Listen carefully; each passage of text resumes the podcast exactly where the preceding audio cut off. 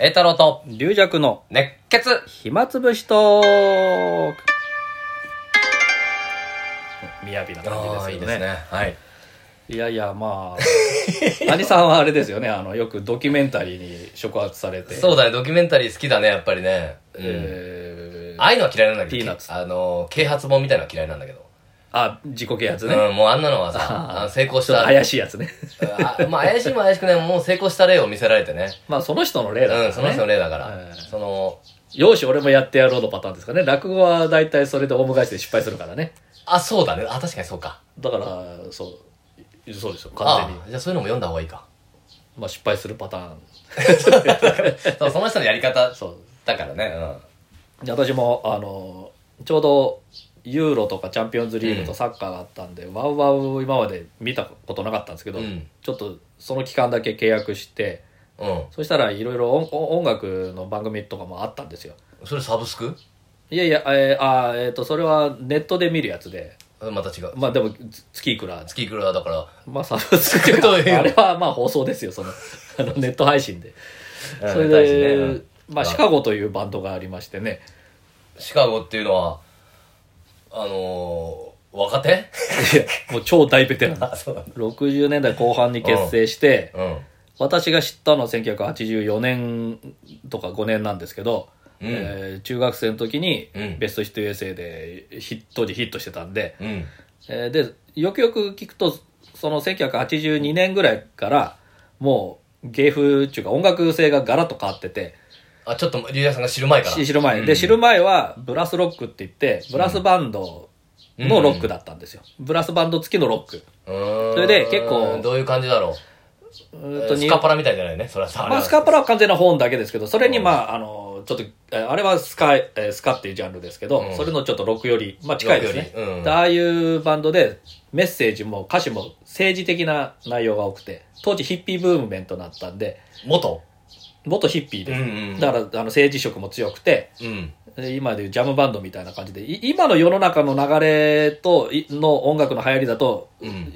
もうその60、7 70年代やってたサウンドの方が、うん。い今は受けると思うんですよね。なるほど。あの、フジロックなんかでも全然できる、うん。あの、すごい今でも聴いてかっこいい音楽あるんですけうんど、当時はやっぱ1983年、84年ぐらいの、だとそれが古臭かった。のうん。で、もう全然その方向性では売れなくなってう、ん。で、メンバーのテリー・キャスっていうギタリストがすごいいたんで、いいギタリストいたんですけど、その人が、えーやっぱ結構麻薬とかもやってて、あ酔っ払って銃の分解掃除してて、ーおそうれで仲間が「お前そんな酔っ払って銃なんかいじって危ないぞ」っつって「うん。俺大丈夫だよこれ。うん。弾入ってねえんだよ」っつってうん。遊び出して頭にこうやってたら実は一発弾が入っててこれはメンバーが仕掛けたっていやこと違う違う殺人事件じゃないですけどまあだからまあ事故ですね。でで事故。おなでお亡くなりになっちゃう。うん。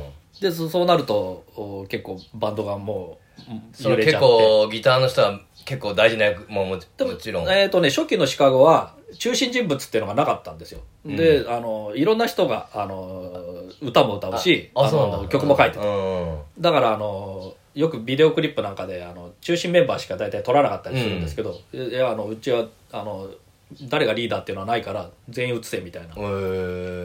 でやってたんですけどギターなくなっちゃって。ギターなくなってそのギタリストは相当上手い人だったんで、地味編が俺より上手いって言ったぐらいで、でやっぱりちょっとバンドが揺れてしかもだんだん時代遅れになってきてやっぱ売れなくなって、でレコード会社に契約切られちゃうんですよ。うん。じゃあこれ困ったってなった時に今まであんまり曲曲とかそんな書いてなかったピーター・セテラって人いて、うん。まあ、一応あのその人がやっぱバラードがうまかったんですね。で「愛ある別れ」っていうのをその前の黄金時代にもあのヒット曲を作ってうん。たんですけどやっぱシカゴっぽくないって言われてあのほど当時のね1位になあのもう完全に売れたんですけどメンバーあんまりうん。その本の人たちなんかあのバラードだから本の出番がないから。出番いらないだろうみたいになっちゃうから。だからあんまり人気はなかったらしいんですけど、まあ、ブルー出た。で、もうその後もうどうしようもないから、もうそのバラード路線に行くんですよ。うん。で、デビッド・フォスターっていう外部の、あの、プロデューサー入れて、プロデューサー入れてもう完全に、えー、もう本がだんだん抜きになるんですね。そうすると本部隊と、うん。そのピーター・セテラ、デビッド・フォスター側の、もう対立になるんですよ。で、ビル・チャンプリンって、あの、同じ、そういうバラードが得意な人も、その期間入って、だからそこの人たちとやっぱ圧力があって、でもその代わり売れたんですよ。売れたバラード路線は。でそっちが当たったんだ。そっちが、さらにその今までの、あの、前期よりも売れちゃったんですよ。今までのキャリアで一番売れちゃった。いすごいね。そのプロデューサーすごいんだ。や、プロデューサーすごいです。デビッド・フォスターっつって、あの、ウィンターゲームとかね、あの、オリンピックのテーマとかもやってて、グラミー賞も取ってるし、もうややり手の。もうその手腕がすごくて、でももうメメンバーとの圧力がもうどんどんそうだね。俺らいらないのかみたいな。そう。で、うんそのドキュメンタリー見たら、その、ピーター・セテラとか、その、後期の主役の人はみんな抜けちゃってるんですよ。うん。なで、それで、後期の主役の人？その、ピーター・セテラとか、こ後期、えーその、バラード路線のうん主役の人たちは、えーせえーアルバム2枚うんやって全盛期を作ったんですけど、結局メンバーとの圧力と、もうソロ活動をやりたかったりとかして、抜けちゃって。そっちが抜けたんだ。そう。でそっちが抜けて、残ったらじゃあまた初期に戻るかなと思いきや、うん。そのピーター・セタラと全くおそっくりな若手のシンガー入れて、バラード路線を継続したんですよ。で継続したんだで、プロデューサーもデビッド・フォスターそのまま。うんだから、そこはやっぱりメンバーもビジネスで、うん。いや、これまた戻っても売れない。うん今まで売れてるやつで、あの、路線で行きたいと思ったんでしょうね。だかうん。らそこはちょっと不思議だったんですけど、それで、そのドキュメンタリーはもう、過去を振り返るって内容で、その抜けたピーター・セテラとかビル・チャンプリンとかにも取材を当然してるんですけど、やっぱ取材拒否なんですよ。で、抜けた方もう一回喋りたくないの？喋りた方は喋りたくない。で、ビル・チャンプリンとかは、あの、親に、えーいいいいことを喋れない時は、えー喋らない方がいいと言われて、えーその教えがあるので、後悔出られません。ということはもう悪いことしか言えないっていう。だからその圧力がもう、えー抜けたのが1985年ぐらいですから、うん。もう35年以上経ってるのにまだ許す許許せない。許せないって。抜けた方はうまくいったの？抜けた方はソロでソロで。えそれなりに。ーあれですよ「ベストキット」って映画あるじゃないですか、あれのテーマで「グローリー・オブ・ラブ」というバラードなんですけどそそれで全米1位になって。みみんなすごいね。だからあのソロでも 売れ売れたんです。けて、それで、私メンバー入ったじゃん。はい。そっちも成功したの、結構。そっちも、えーその後、え2作ぐらい、えーベスト、うん。えー手に入るあのシングルのヒッへー。トとか出してるんですけど今はもうちょっともうそこまでないんであの懐かしい夏メロツアーみたいなので、うん。今あのあまあねやってるんですけどもうメンバーもね、まあ、かなりのお年なんで。でもあの完全にうん。そのバラード路線の時はまだピーター・セテダとかが自分で作ってましたけどもうそっから以降はもう外部のいわゆるプロのソングライターが書いた曲を、あのヒットさせる。もう本当ヒットのための音楽みたいなね。ビジネス寄りにちょっとなっちゃったんですけど、うん。でもね隔週がなんかすごくて、すごいね。やっぱ30年経っても許せない。えーでやっぱその時のねあのこととかをあのそのままインタビューでね残った下残った人で喋ってるしそのね、あのやっぱ対立が。でやっぱりあの、えーロックのあの伝統っていうのがあるんですけど、うん。それ殿堂入りしたんですよ、うん。その時にその抜けたメンバーも入れてライブやりましょうってなったんですけどそこでもやっぱり決裂して、えー結局できなかった。でそのうん。ピーター・セテラさんはそのロックの殿堂のライブの日にアイスホッケーを見に行ってたっていう。うん。まあいろいろあるんですよね。全くしない。でもみんなうまく、ある程度ね、まあね。急激にダメになったわけじゃないから、まあね、うんでもなんか、まあ、人間関係。大変ですねとあれを、まあお金のことあったろうね、かなり。金のことこと。のやっぱりそのはい、大体ねあのバンドで揉めるのはお金って言いますけどね。まあ音楽性の違い、音楽性の違い。違いまあはだいぶあっただろうけど、だほほんの舞台がねやっぱりあのどんどん出番ないから。